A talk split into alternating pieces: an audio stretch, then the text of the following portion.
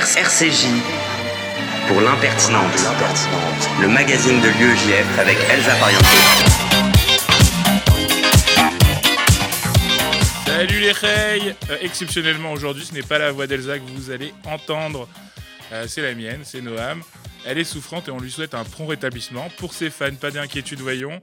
Elle sera de retour dès la prochaine émission. Pour mes fans, pas d'inquiétude, maman. Je parlerai de la culture la prochaine fois. Introduction faite, l'impertinente, c'est parti. Je suis entouré aujourd'hui de Noémie Madar, présidente de l'UGF. Salut Noémie. Salut Noam. De Elina Un- Unman, pardon, Salut, militante Noam. de l'UEJF et dompteuse de créatures fantastiques à 16h après les vampires et les dragons. De quoi vas-tu nous parler, Elina, aujourd'hui? Euh, de de robots, de Pinocchio même, très De exactement. de Pinocchio, ça promet.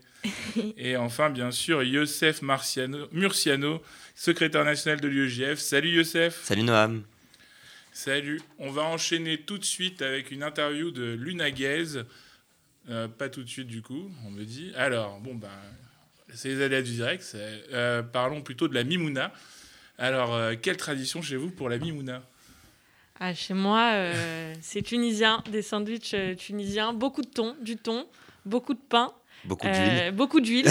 Euh, voilà, c'est c'est- c'est la Tunisie euh, de ce côté-là de la table. Du coup, casse-croûte tunisien. euh, Casse-croûte tunisien, sandwich fait maison, euh, des pommes de terre, de l'harissa, euh, la tchatchouka, tout ça dans un seul et même sandwich et ça rentre. Eh ben, franchement, c'est- c'est la Tunisie capable de faire entrer n'importe quoi dans, dans un petit morceau de pain. Et euh, de ton côté, Youssef, alors du coup, du côté du Maroc, on a le, Ah, le coup, fameux une- duel Maroc versus Tunisie. Sachez que Youssef fait des moufletas à 4h du matin. Voilà, mais écoute, voilà ma Mimouna, 4h du matin, tenter de faire des moufletas, ça n'a toujours pas marché. Mais, euh, mais la- l'année prochaine, euh, potentiellement, on y arrivera. hein. Voilà, c'était plutôt bonne. Et euh, Elina, de ton côté, alors au centre, balle au centre, de ton côté, euh, la Mimouna, ça s'est passé comment? Non, juste on a mangé du pain. C'est beaucoup plus sobre. C'est la version ashkénaze vrai de la la version, on va manger du pain, c'est très bien. C'est parti. Alors, on me dit que Luna Guez est avec nous en ligne, euh, la présidente ou future présidente de l'UEJF Kiné. Présidente. Présidente. Présidente élue. Bien, bien joué, euh, Luna. Euh, comment ça va? Ça va et vous? Alors, est-ce que tu peux nous parler un petit peu de ta section et de l'actualité de ta section? Oui, alors déjà, je m'appelle Luna, j'ai 20 ans et je suis euh, étudiante en deuxième année de kiné à l'école de Saint-Maurice et je suis la présidente de la nouvelle section euh, kiné. Euh, alors moi, je suis arrivée en fait à l'UEGF un peu euh, par hasard, par une mission de, de collage, donc dans le cadre du 75e anniversaire de la libération des camps. J'ai ensuite fait les universités d'hiver, donc c'est une semaine de formation à la lutte contre le racisme et l'antisémitisme. Et c'est vraiment à ce moment-là que j'ai eu euh, un déclic euh, une volonté d'à mon tour euh, participer à cette lutte, mais aussi bah, d'apporter euh, à ma manière une aide aux étudiants. Et avec Sharon, la vice-présidente, on avait remarqué qu'il y avait bah, dans presque chaque école de kiné des petits groupes de deux ou trois étudiants juifs par promo. L'objectif, c'était vraiment du coup de réunir ces étudiants qui étaient dispersés un peu partout en Ile-de-France pour les regrouper au sein d'une même section. Le but, c'est vraiment qu'ils se sentent euh, soutenus et écoutés et rentrer en contact avec eux bah, pour créer cette section, c'est pour nous euh, un moyen de les aider. Euh, Très bien. Et euh, du coup, alors, euh, est-ce qu'il y, a- il y a des événements qui sont prévus Des Zooms, des Among Us, des, des Discord? Je sais pas. Je sais que Paris 5 a fait un Discord, par exemple. Oui, Autant du Covid et autant du confinement, comment ça se passe? Ah, alors euh, c'est un peu compliqué euh, en ce moment avec la situation sanitaire actuelle, mais euh, il y a plein de manières de, de soutenir un étudiant. L'UGF, euh, on sait que c'est des événements, des soirées, mais c'est surtout des actions qui sont menées par nos militants pour des causes bah, qui leur tiennent à cœur. Et c'est pour ça qu'avec ma section, on a décidé euh, du coup de venir en aide aux étudiants en santé, quelle que soit leur filière, en leur distribuant des repas de midi cachés à l'épaisseur gratuit. Euh, on a distribué ce repas aux stagiaires en hôpital qui en auraient besoin. On sait que de manière générale, c'est toujours un peu, un peu compliqué en fait de faire à manger euh, pendant Pessard. Certains d'entre eux vivent quand même loin, vivent euh, seuls, sont parfois en concours de garde. Euh, certains sont, sont affiliés à des services d'urgence ou de réanimation. Et, et leur distribuer ces repas, c'était vraiment une manière pour nous bah, de leur apporter un soutien à, à la fois pratique, financier, mais aussi, mais aussi moral. Et on accorde beaucoup d'importance à ce dernier point. Très bien, bah merci Luna. Je crois que je crois qu'une éminente présidente de l'UEGF a, quelques mots pour toi. Non, je voulais saluer euh, l'action de, Luna et de l'ensemble de sa section parce qu'il y a quelques semaines encore, l'UEGF kiné euh, n'existait pas et c'est aussi euh, par la volonté de, de, Luna et des gens qui l'entourent de créer une nouvelle dynamique, de rassembler des étudiants et de s'engager à la fois pour les étudiants juifs et dans la cité que tout ça a été rendu possible. Alors c'était important de, de, le dire aussi ici après ces quelques mots, euh, Luna. Merci beaucoup. Bon, eh ben, très bien. Merci beaucoup, Luna. Merci, Merci Luna. À très bientôt en atelier ou ailleurs, et, ou dans des événements de l'UGF Kiné. On passe tout de suite euh, à, on passe tout de suite à Elina. Donc Elina après les vampires, les super-héros, les dragons et l'écologie, les maisons hantées, les étoiles. J'ai ouï dire que tu allais nous parler de Pinocchio aujourd'hui. En effet, Noam, car samedi sortait le dernier épisode de la saison 8 de Ruby, une série animée dont je suis folle, produite par Rostertis, une filiale de la Warner. Peut-être que nos auditeurs connaissent déjà cet univers de SF fantasy avec ses super combats, sa super bande originale tout en rock, ses vilains monstres et ses super méchants, et surtout ses héroïnes trop cool. Et oui, la gender balance n'est pas respectée, qu'importe Darmanin, qui dans tous les cas ne pourrait qu'être offusqué de voir le petit chaperon rouge, boucle d'or, Blanche-Neige et la belle de la bête désinguer une horde de loups-garous. Car oui, tous les personnages sont inspirés de héros de contes de fées ou de légendes. Dans une précédente chronique, Noam, je disais qu'entre un dragon ou Cendrillon, je préférerais être un dragon. Et eh bien là, je préférais carrément être Cendrillon. Dès le premier épisode, on se rend compte que tout ce qui brûle, c'est sa faute, et que dans le dictionnaire, à badass, il y a sa photo. Et justement, dans cette série, il y a Pinocchio. Mais euh, je crois comprendre que c'est l'un de tes personnages préférés, mais tu ne vas quand même pas nous parler euh, que de cette série. Moi qui pensais en apprendre plus sur le conte de Pinocchio, d'entendre des parallèles et des comparaisons avec d'autres thèmes de fou et tout. C'est vrai que je pourrais m'étendre pendant des heures sur Ruby, mais c'est surtout que cela me permettait d'introduire le thème des robots, et plus précisément des intelligences artificielles chez les androïdes. Car Penny Polandina, la Pinocchio de la série, est un robot. Et là, il y a plein de choses à dire. À commencer par est-ce que l'on pourra un jour faire d'un androïde un humain ou un être pensant de métal et de circuits électriques? Ma petite personne, donc une petite étudiante pas spécialiste de la question du tout, dirait non pour la simple raison qu'un algorithme ne peut agir que dans le cadre de son algorithme, alors qu'un être pensant peut agir en dehors de ses besoins primaires induits. Ainsi, même si les intelligences artificielles se mettent à mimer au mieux un panel d'émotions, elles ne feront que le mimer et jamais le ressentir. C'est notre empathie qui nous fera oublier ce que ces intelligences artificielles euh, ne ressentent rien. On peut également se poser la question de notre propre obsolescence. S'il y a des intelligences mieux formées pour faire tout à notre place, sera-t-il encore nécessaire que l'on pense, que l'on sache et que l'on crée? Ne serons-nous pas, en quelque sorte, condamnés à ne faire que consommer ce que les algorithmes et les machines feront pour nous? Pour ceux que cela intéresse et qui veulent pousser leur réflexion plus loin, il y a la nouvelle de Philippe Cadic, L'homme variable, qui reprend cette idée où l'humain suit les prédictions des machines et cela dicte toute sa conduite politique. À on a même une émoge de Twitter avant l'heure. La nouvelle de, date de 1953. Il y a les intelligences artificielles GP3T et DALL-E, respectivement un générateur automatique de texte et d'images. Oui, oui, vous leur indiquez quel texte écrire, quelles images inventer, et ils le font. Personnellement, cela me fait un peu flipper tellement c'est bien fait, tant on pense vraiment que c'est un humain qui a rédigé ou créé ces articles ou images.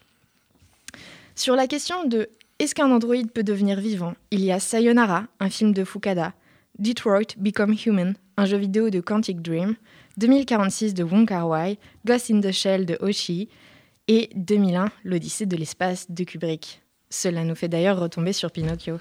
2001 et Pinocchio, je dois avouer que je ne vois pas trop le rapport entre la petite marionnette et Gepetto et Hal, l'ordinateur du vaisseau. Car tout est dans l'Odyssée.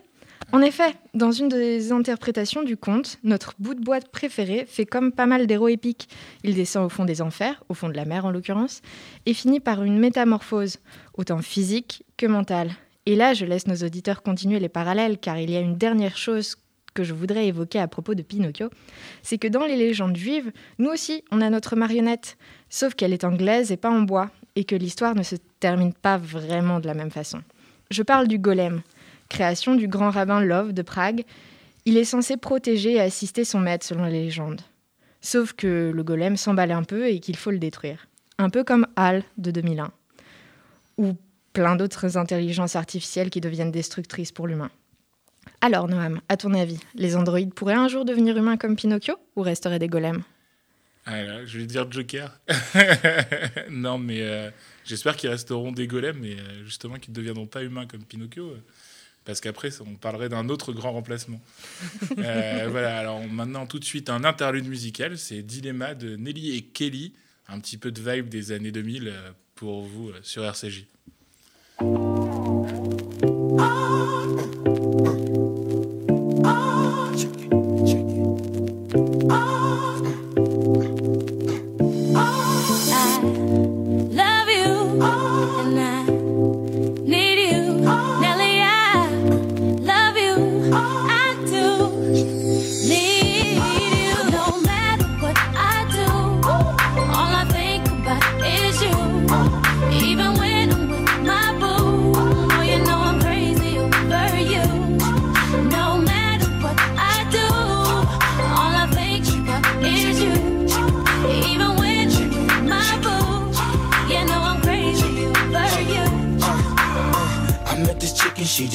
right for me. And she got the hots for me, the finest thing my hood has. But oh no, no, she got a man and a son though.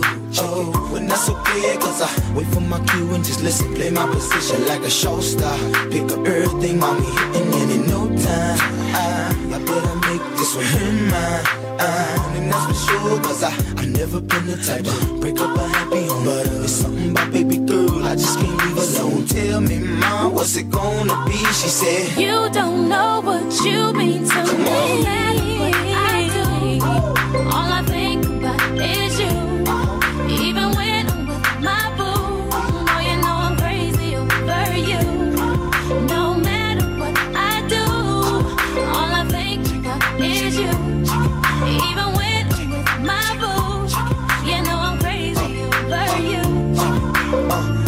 All out and you looking, I never say a word. I know how niggas start acting tripping. I heard about that girl. No way, hey, no they gon' fight over no day. Hey, as you can see, but uh, I like your steez, your style, your whole demeanor, the way you come through and holler and swoop me in his two seat. Now that's gangsta, and I got special ways to thank ya. Don't you forget it, but uh, it ain't that easy for you to back up and leave him, but uh, you got ties for different reasons. I respect that, and right before I turned to leave, she said, You don't know what you've been to me.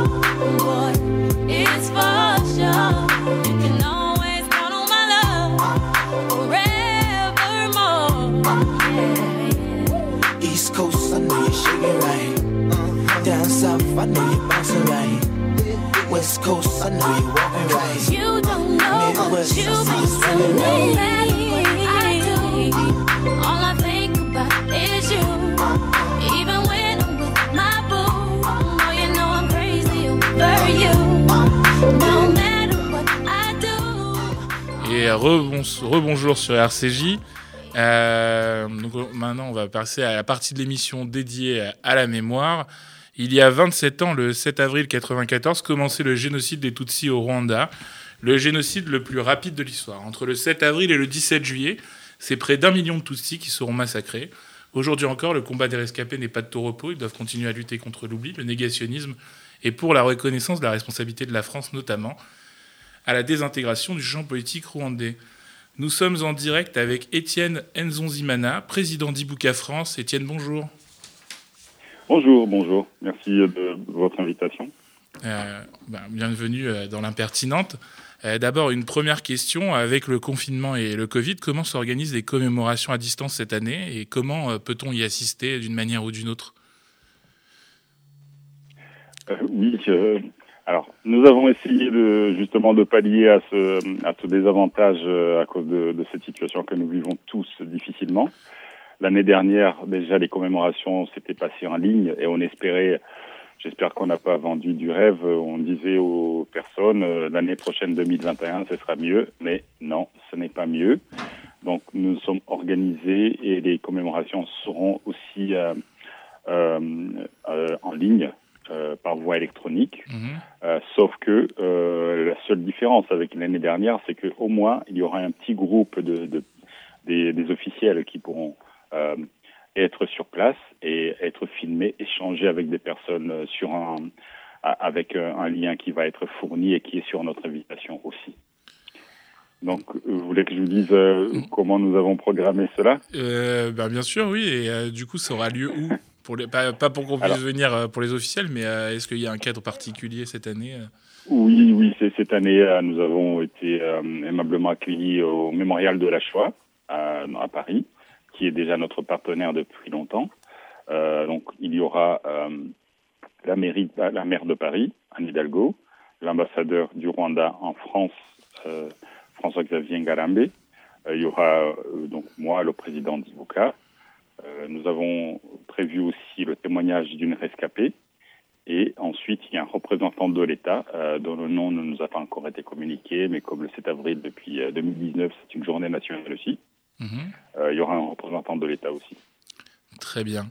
Et euh, du coup, est-ce que cette année, euh, il y a un axe de combat particulier ou une thématique particulière euh, pour, pour Ibuka et pour cette commémoration et, qui va être abordée lors de cette commémoration d'ailleurs? Oui, tout à fait. Comme chaque année, nous avons désigné un thème. Et pour 2021, donc ce sera placé sous le double signe de la transmission de la mémoire et de la lutte contre le négationnisme, Hmm. qui reste malheureusement un fléau ici en France et ailleurs aussi. D'accord. D'ailleurs, euh, il n'aura échappé à personne que le 26 mars, un peu en catimini, est sorti le, le rapport de la commission de, du clerc. Et Emmanuel Macron a déclaré que c'était une avancée considérable dans la quête de vérité. Est-ce que vous partagez cet avis? Euh, alors, euh, la, la commission du clerc, nous, en, euh, comme Ibuka, nous avons fait un communiqué de presse pour euh, accuser réception de ce, de ce rapport. Et comme nous étions en pleine préparation des, des commémorations, nous n'avons pas souhaité être bousculés par ce calendrier et euh, lâcher tout ce que nous faisions pour euh, rentrer dans les, les commentaires, surtout que c'est 1000 pages, plus de 1000 pages. Euh, donc nous avons voulu nous donner le temps. Euh, un rapport qui, est, qui a pris deux ans à être constitué euh, ne voulait pas le commenter en une journée ou deux jours, mais euh, nous avons quand même pris connaissance de beaucoup de choses qui sont dedans. Et j'ai eu l'occasion aussi de le dire, je trouve aussi que c'est une avancée euh, vers la vérité. Euh, maintenant, en tant que rescapé, c'est euh, que nous, nous attendons cette fois-ci des actes parce que les mots qui sont utilisés dedans sont, sont vraiment euh, euh, très très forts. C'est quelque chose qui n'avait jamais été fait avant, même s'il y a beaucoup de faits que nous connaissions déjà. Il y a des choses que nous connaissions déjà, mais cette fois-ci, elles sont documentées elles sont étayées. Et c'est un rapport qui est remis au président de la République qui l'accepte. Euh, C'est-à-dire que euh, faudra euh, en tirer les conséquences comme association qui représente les, la principale association qui représente les rescapés du génocide des Tutsis, on pense que ce serait bien de- de- d'envisager une demande de pardon, de demander des excuses, euh, Mhm. parce que les mots sont importants et euh, pour les rescapés, souvent, ce n'est que ce symbole-là qui, qui, qui reste important pour eux, euh, même si après, euh, d'autres chercheurs et d'autres euh, la société civile pourra se saisir de ce rapport pour trouver euh, des suites judiciaires sur les personnes qui sont désignées dedans. Hmm, D'accord. Et euh, du coup, autre question, mais ayant été à, à l'UEGF moi-même il y a quelques années, j'ai eu la chance de partir au Rwanda pour en apprendre un peu plus sur, euh, sur le génocide et sur la mémoire. Je sais que pour Ibuka et tous ceux qui luttent contre l'oubli, le travail de dialogue des mémoires entamé euh, avec l'UEGF notamment il y a quelques années est primordial. Qu'est-ce que ce travail avec l'UEGF, mais aussi avec le mémorial de la Shoah, vous a apporté dans votre combat Euh, oui, euh, ayant moi-même été dans, dans le premier voyage euh, en 2000, euh, 2006, ça fait, ça fait longtemps, avec euh, Benjamin. Euh, je sais que c'est c'est quelque chose qui, qui nous tient beaucoup à cœur. Cette relation qui a été créée, qui a pu montrer à, qui a pu montrer aux jeunes Rwandais qui étaient sur place qu'ils n'étaient pas seuls au monde. C'est, c'est, enfin, vous n'imaginez pas, ou, ou si, si vous, vous l'imaginez puisque vous avez fait ce voyage, l'importance que ça, ça a pour eux, de voir qu'il y a une certaine euh, communauté euh, humaine, hu- humaine qui comprend, qui comprend ce qu'ils ont vécu, et que leurs luttes ne sont pas seulement euh, isolées. C'est, vraiment quelque chose de, primordial, et je pense que ça fait une résonance encore plus forte quand ils sont, ils, ils subissent des, attaques de négationnistes. Ils savent que au moins ils ont des, des partenaires de, sur lesquels ils peuvent compter toujours. Très bien. Je vois que Noémie Madame fait signe. Elle veut réagir et, dire un petit mot. Merci beaucoup, euh, Étienne, déjà pour ces mots. Et c'était vraiment très important euh, euh, sur RCJ, dans l'impertinente aujourd'hui, de, pouvoir t'accueillir et, parler de ces commémorations et, le combat d'Ibuka. Et c'est vrai que dans cette période où, on serait tenté de dire que les luttes doivent être séparées, Ibuka et l'UEJF ont, ont compris il y a très longtemps déjà que justement les luttes devaient se mener en, en commun et que face à ceux qui prônent la concurrence des mémoires, c'est vraiment le dialogue des mémoires qui permet euh, de faire euh, avancer euh, le combat militant et, le combat pour la mémoire. Et je suis vraiment très heureuse de t'accueillir et de te pouvoir laisser la parole et, les mots dans cette émission. Merci beaucoup Noémie. C'est, vraiment c'est un honneur pour moi de participer à cette émission à quelques jours de, des commémorations. Donc n'hésitez pas à faire appel à nous, appel à nous et euh, ce combat partagé euh, reste vraiment au cœur de, de nos activités aussi. Eh bien, merci beaucoup, Étienne Nzonzimana. Euh, nous allons beaucoup. partager les, euh, les, les- les liens pour assister aux commémorations sur les réseaux sociaux de l'impertinente sur RCJ. On se retrouve juste après un interlude musical justement sur le thème de la mémoire rwandaise avec Ibuka, qui veut dire souviens-toi en kini rwandais. Euh, ben, c'est parti.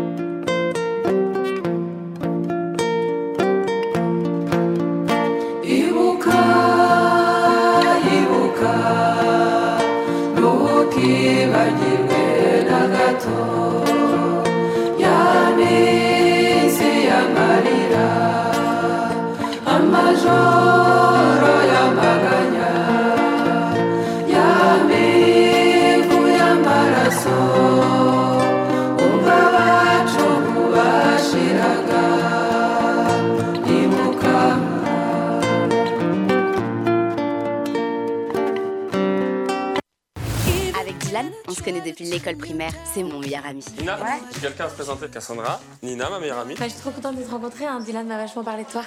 C'est cool. Je veux pas rester indéfiniment coincée entre ta meilleure pote et toi. C'est soit Nina, soit moi. Et euh, rebon- rebonjour sur l'impertinente euh, après ce, cet interlude musical Ibuka, souviens-toi donc. Euh, J'en profite aussi pour demander à, aux gens autour de la table, euh, justement en parlant du génocide des Tutsis au Rwanda. Euh, je sais que moi, à l'époque où j'étais à l'école, on en a parlé rapidement, mais que c'était pas quelque chose qui était euh, très bien enseigné ou beaucoup enseigné. Euh, Est-ce que vous, vous avez des souvenirs de comment bah, vous avez pris connaissance de ce, de ce génocide et de ce que vous en avez appris justement euh, à l'école ou ailleurs? Euh, Bah, ouais. Noémie, oui. Pour tout te dire, euh, très vaguement, j'ai pas un souvenir euh, très clair de, de ce qu'on a pu en apprendre. Je sais que c'est enseigné vaguement, en tout cas dit et explicité qu'il y a eu un génocide. La responsabilité de la France n'est pas euh, du tout abordée.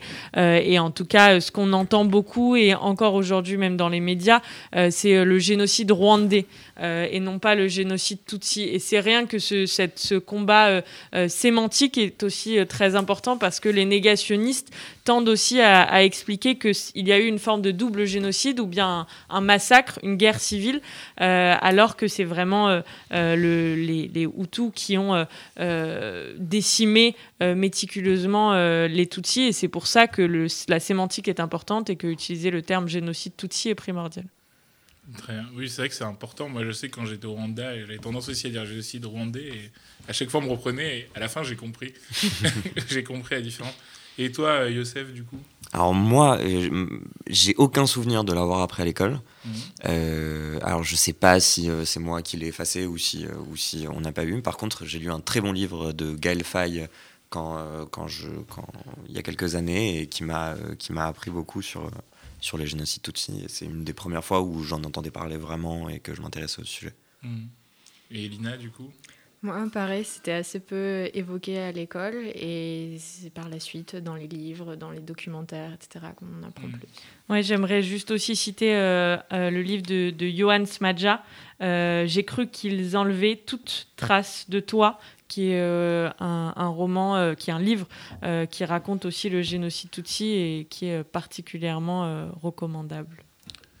Euh, Merci. On est en ligne maintenant avec Judith Cohen-Solal, psychanalyste, psychologue clinicienne, autrice, et qui était du premier voyage euh, de l'UEGF au Rwanda pour un dialogue des mémoires en 2006 avec Stéphane Cochrane notamment, Frédéric Ancel, Dominique Sopo, Christiane Taubira, Souad Beladad, Richard Praski et Patrick de Saint-Exupéry.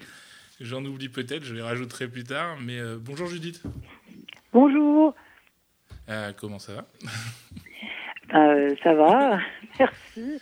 Je vous remercie euh, de euh, réveiller pour moi, dans cette période de commémoration, le souvenir de, de ce voyage absolument mémorable. C'était quand même une époque où il y avait peu de gens qui, qui y allaient. Cette délégation organisée par l'UEJF était vraiment une très très bonne idée. Donc euh, Benjamin Apton, qui était président à ce moment-là, euh, a eu l'idée de faire un voyage qui s'appelait euh, Pour un dialogue des mémoires. Et je trouvais que cette démarche-là était très intéressante. Donc j'ai fait partie des délégations euh, de gens qui ont été invités à accompagner ce voyage. Et hum, bon, il y a plusieurs choses qui m'ont marqué. D'ailleurs, euh, il y a un livre qui est sorti de ça qui s'appelle Rwanda pour un dialogue des mémoires, dans lequel donc tous les, les gens de la délégation ont été invités à écrire quelque chose.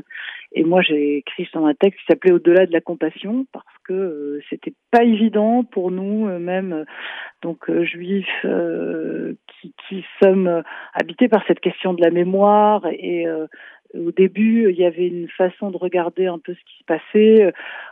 avec notre grille de lecture à nous, c'est-à-dire comme on peut se rappeler de la Shoah, avec euh, une idée de proposer quand il y avait les, amis rwandais qui participaient au voyage et qui étaient même rescapés, euh, qui, étaient très très mal. euh, bon, on leur proposait de, de- des- des petites choses qu'on connaissait, de donner par exemple les noms de leurs proches.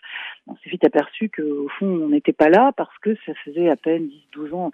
On était à peine 10-12 ans après le, le génocide et qu'il y avait des gens jeunes ce qu'on connaissait pas en fait nous, c'est-à-dire des gens rescapés euh, qui n'avaient, qui étaient jeunes, qui avaient euh, certains 24, 25 ans. C'était vraiment vrai très marquant. Moi, quand j'ai été au Rwanda aussi, été marqué par le fait qu'il y ait des rescapés qui avaient justement mon âge à l'époque. Et euh, du coup, c'est vrai que c'est impressionnant parce qu'on n'a pas cette image-là des rescapés. Euh, mais si vous deviez vous rappeler d'un moment fort de ce voyage, ce serait lequel?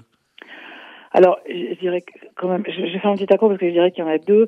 Euh, évidemment, il y a celui où on était dans le mémorial de Miyamata, qui est une église désaffectée et où on s'est retrouvé euh, face à des, euh, des squelettes. Là, je pense qu'il y a eu un moment qui est absolument très fort parce que au début, moi, je n'ai pas compris.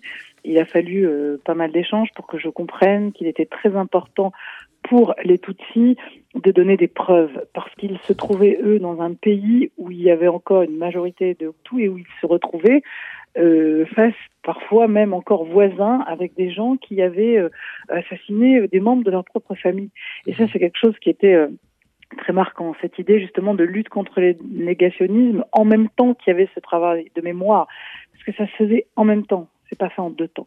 Et justement, ça m'amène à ce moment euh, très fort où on était à l'université euh, de Boutaré. Et là, euh, oui, c'était un moment extrêmement fort parce que l'UEJF avait emmené une exposition, des panneaux dans l'exposition qui, qui racontait et qui parlait de la Shoah et de la mémoire de la Shoah.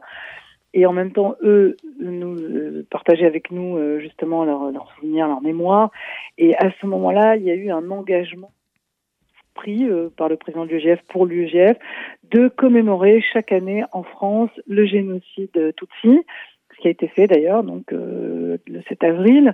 Et euh, en contrepartie, les étudiants plusieurs associations étudiantes Tutsi qui étaient là dans un amphi absolument blindé, je sais pas, il y avait 300 à 400 personnes, et ils se sont engagés eux-mêmes en, avec les panneaux à la main de la Shoah à commémorer chaque année le génocide, euh, la Shoah en fait. Et là, c'était un moment extrêmement fort. Euh, Christiane Taubira a dit cette phrase qui est restée depuis dans ma mémoire, où elle dit euh, Nous étions frères en détresse, euh, nous serons frères en allégresse. C'est une phrase absolument extraordinaire. Et puis, euh, j'ai compris à ce moment-là quelque chose du lien pour eux euh, entre l'histoire de la Shoah et le génocide Tutsi. Il se trouve que pour plusieurs des mémoriaux là-bas, ils avaient fait appel à Yad Vashem pour faire ces mémoriaux, euh, à leur manière aussi, bien entendu, comme je le disais tout à l'heure, et euh, aussi euh, dans cette idée que ça leur donnait pour eux de l'espoir. Et bon, le, le, le moment relié à celui-là qui était très fort, c'est qu'un un des étudiants qui était avec nous, qui a participé, mais de là-bas, au voyage, nous a invités chez lui et dans son salon, on a découvert des photos, mais grandeur, euh, grandeur réelle, comme à Yad Vashem, des photos de rescapés qui avaient alors à Yad Vashem et un grand drapeau d'Israël. Et là, j'avoue qu'on était tous dans une incompréhension. D'abord, on était sidérés et ensuite, on était dans une forme d'incompréhension.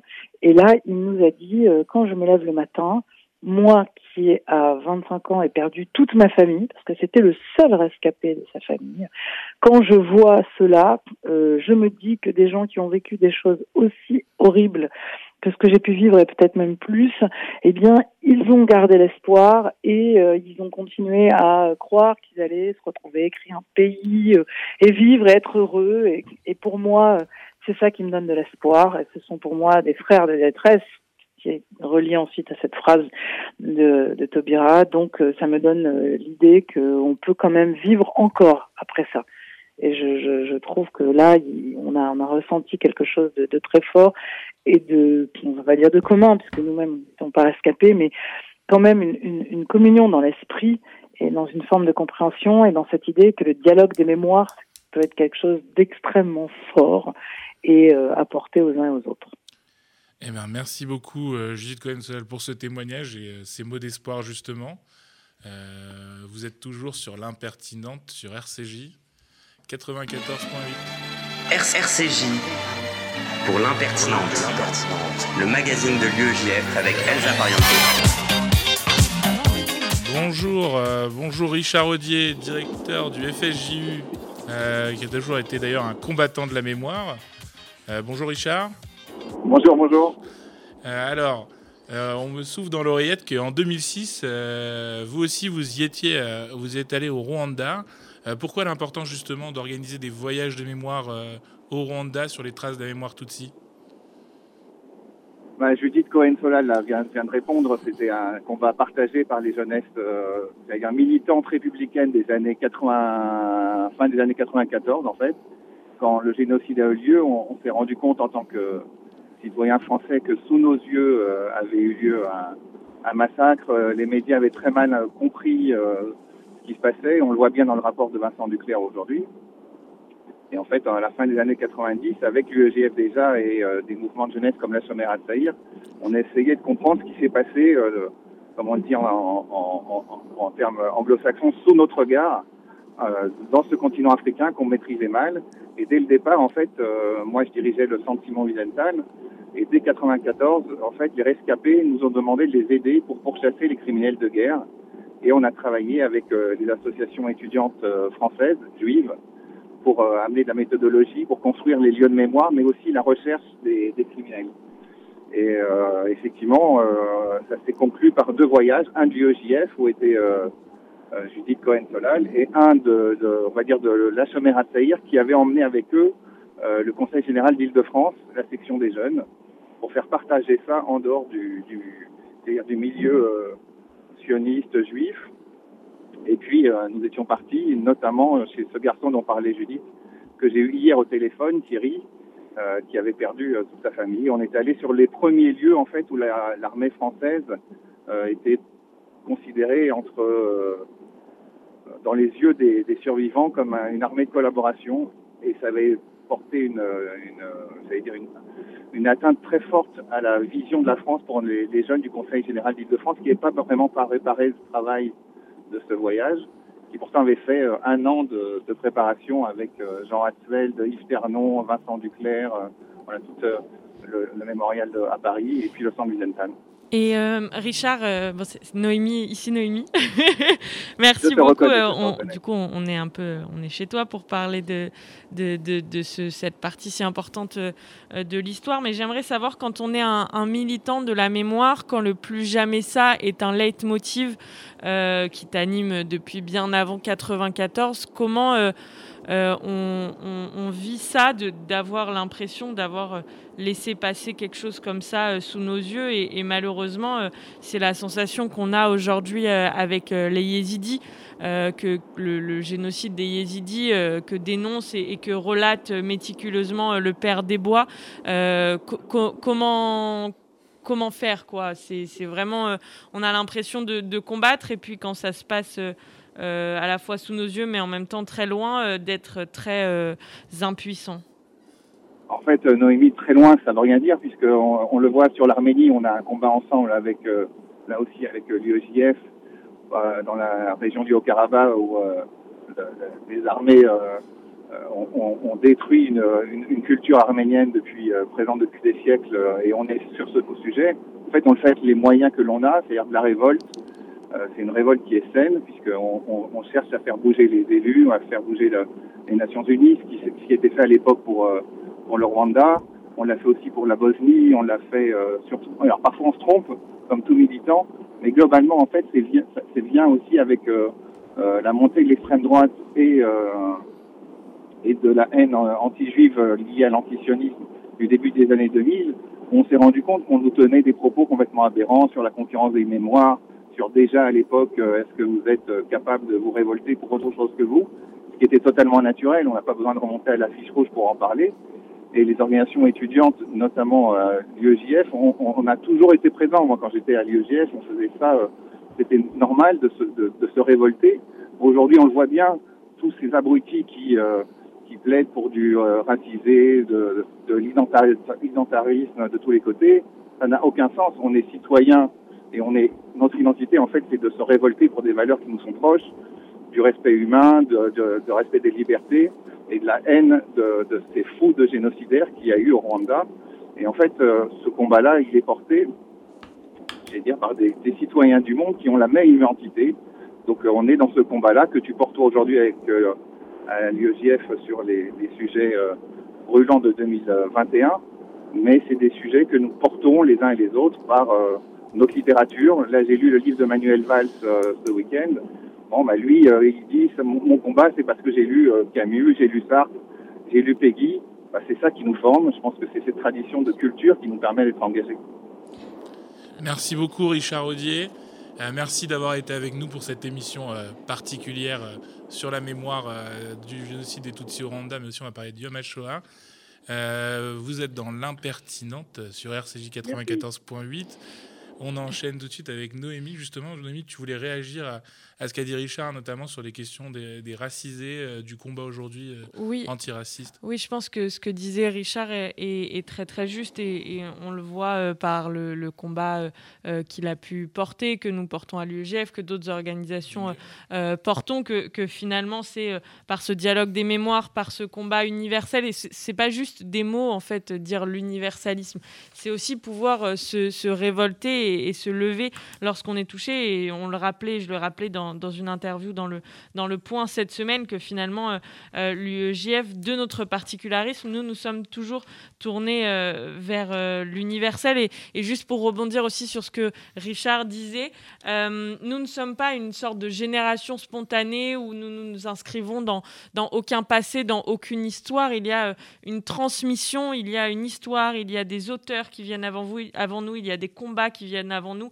Et d'ailleurs, avec le manifeste des 343 salopes qui fête aujourd'hui, ou en tout cas hier, son anniversaire et le nouveau manifeste qui a été publié il y a euh, hi- hier d'ailleurs euh, dans Libération, on voit que le combat féministe, ra- antiraciste s'inscrit dans une transmission et euh, c'est aussi ce que nous faisons et, et c'était important de le rappeler aujourd'hui. Merci Noémie. Vous êtes sur l'impertinente 94.8 sur RCJ. RCJ pour l'impertinente, le magazine de l'UEJF avec Elsa Pariente. Et nous sommes en direct euh, avec Camille Fermont. Camille Fermont, je crois qu'il va nous parler de la classification des œuvres d'art spoilées. Bonjour Camille. Euh, Alors oui, mercredi et jeudi, justement, c'est Yom HaShoah. Et pour rester dans le thème, je vais vous parler d'un sujet assez particulier qui est celui d'une tapisserie, qui comprend beaucoup d'enjeux. On parle d'art nazi, on parle d'or juif retenu à Paris. Et il faut savoir qu'une œuvre d'art pose toujours problème. Tout le monde veut revendiquer sa propriété. Par exemple, l'Italie et la France ne se sont jamais mis d'accord sur la Joconde et ne le seront peut-être jamais. Mais il arrive qu'il existe certaines œuvres qu'on aimerait bien ne jamais avoir eues en sa possession, ce qui va me permettre de vous expliquer comment on gère une œuvre d'art nazie et quelles sont ses classifications pendant la Seconde Guerre mondiale. Donc, pour, vous pour vous remettre dans le contexte, l'histoire est sortie il y a 2-3 jours. Le musée du Louvre garderait une tapisserie nazie de 30 mètres carrés à la gloire d'Hitler dans ses réserves.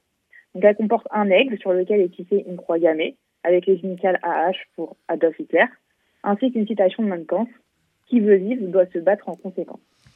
Mais euh, Camille, comment la France s'est-elle retrouvée avec cette tapisserie? Bah, c'est bien là toute la question. Elle daterait à peu près des années 1942. Commandée par le Troisième Reich, elles furent fabriquées dans la manufacture allemande de Nymphenburg située à Munich. Donc si on part de ce point, on se dirait que cette tapisserie appartiendrait bien à l'Allemagne, puisque c'est une commande allemande fabriquée en Allemagne par les Allemands.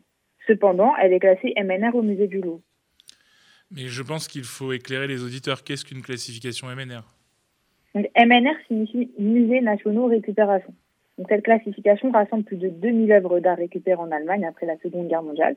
Donc, à la fin de la guerre, bah, ces nombreuses œuvres elles ont été récupérées et euh, renvoyées par la France parce que certains indices, comme des archives, des inscriptions euh, ou des photos, laissaient penser qu'elles en provenaient. Il y avait deux possibilités qui s'offrirent. Soit il y avait une partie qui, était restituée à leur propriété, à leur propriétaire, soit l'autre partie euh, qui a été confiée à la garde des musées nationaux. Et il faut savoir que ces œuvres n'appartiennent pas à l'État, il en est simple détenteur provisoire, et euh, elles ne font pas partie des collections publiques des musées en France. Si on revient à la tapisserie, elle aurait été transférée en 49 suite à un témoignage euh, du directeur de la manufacture euh, de, enfin, de la manufacture croire justement qu'elle aurait été tissée à Paris sous l'occupation avec l'or français. Et la conservatrice de l'époque avait déclaré que justement la France, elle avait aucun droit sur cette œuvre et que le gouvernement allemand n'avait pas le droit de l'envoyer à la France. Mais il a fait pression et il a quand même envoyé le 9 juin 1949. Et beaucoup d'historiens trouvent la justification de cette œuvre sur le sol français en estimant que si on l'a attribuée euh, en France, c'est euh, justement pour éviter qu'elle tombe entre les mains de- des nostalgiques du nazisme. Mais c'est pas si simple que ça, puisqu'il y a une autre justification qui serait possible, c'est que l'objet aurait été tissé avec 3,5 kg de fil euh, d'or récupéré grâce à la fonte des bijoux des juifs déportés. Et si cette hypothèse elle est possible, elle n'est pas cependant 100% avérée, puisqu'il n'y a aucun document euh, officiel qui le justifierait. Une chose est sûre, c'est que cette œuvre pose problème, puisqu'elle est actuellement absente de la base des collections du Louvre.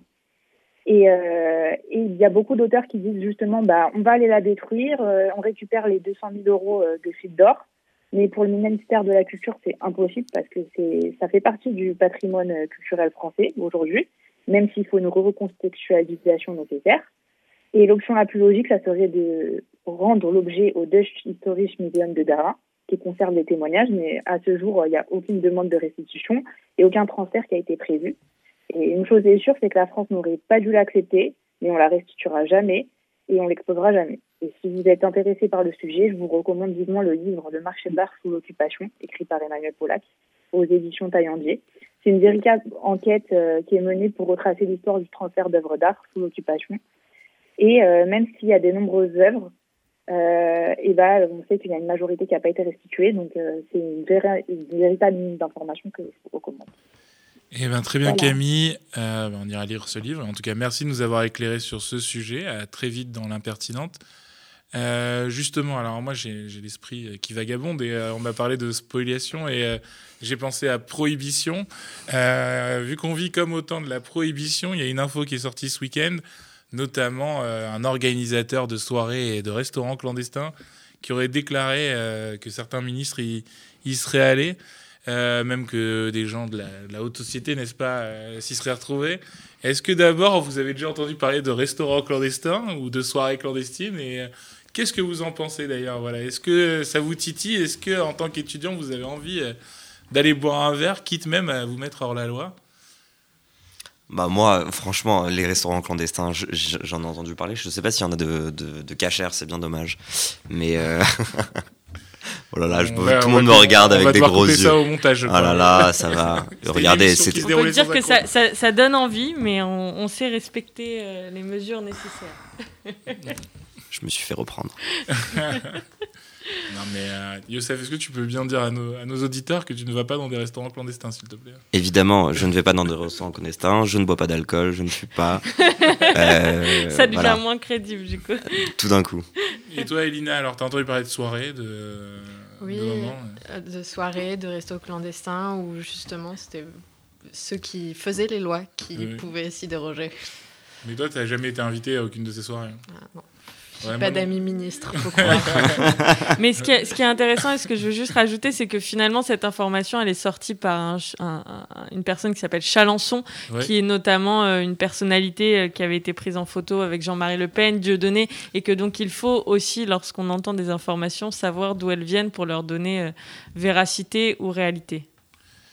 Eh oui, bah, comme quoi tout est lié finalement. On est parti euh, du Rwanda à la Shoah, et on passait par les restaurants clandestins, on est revenu à la Shoah. et voilà. en tout cas, euh, vraiment, quel fil conducteur. Euh, ben, écoutez, c'était euh, l'impertinente sur RCJ. Euh, merci euh, de nous avoir écoutés. Merci à Youssef, euh, Elina et Noémie. Euh, merci à tous nos invités, notamment Étienne euh, Nzonzi Mana. Je rappelle que la commémoration aura lieu le 7 avril en direct sur Internet et euh, pour les officiels sur, euh, sur, sur euh, Mémorial de la Shoah. Euh, merci à Judith Cohen-Solal pour son témoignage sur le voyage euh, qui a eu lieu euh, en 2006, euh, organisé par l'UEJF. Merci à Richard Audier pour euh, ses, éclair- ses éclaircissements, notamment sur le combat euh, de la mémoire et sur le dialogue des mémoires. Et, euh, voilà, donc euh, on se retrouve dans deux semaines. Et merci Euh, à toi, Noam, qui a pris, qui a animé, présenté euh, et pensé cette émission euh, au pied levé. Et on pense fort à, à Elsa euh, qui revient prochainement. On pense fort à Elsa et j'espère qu'elle sera là dans deux semaines, comme ça je pourrai reprendre euh, mes euh, élucubrations euh, rigolotes sur la culture euh, pop. Voilà. Et euh, ben, bonne, bonne journée à tous. Merci, Noam. Merci.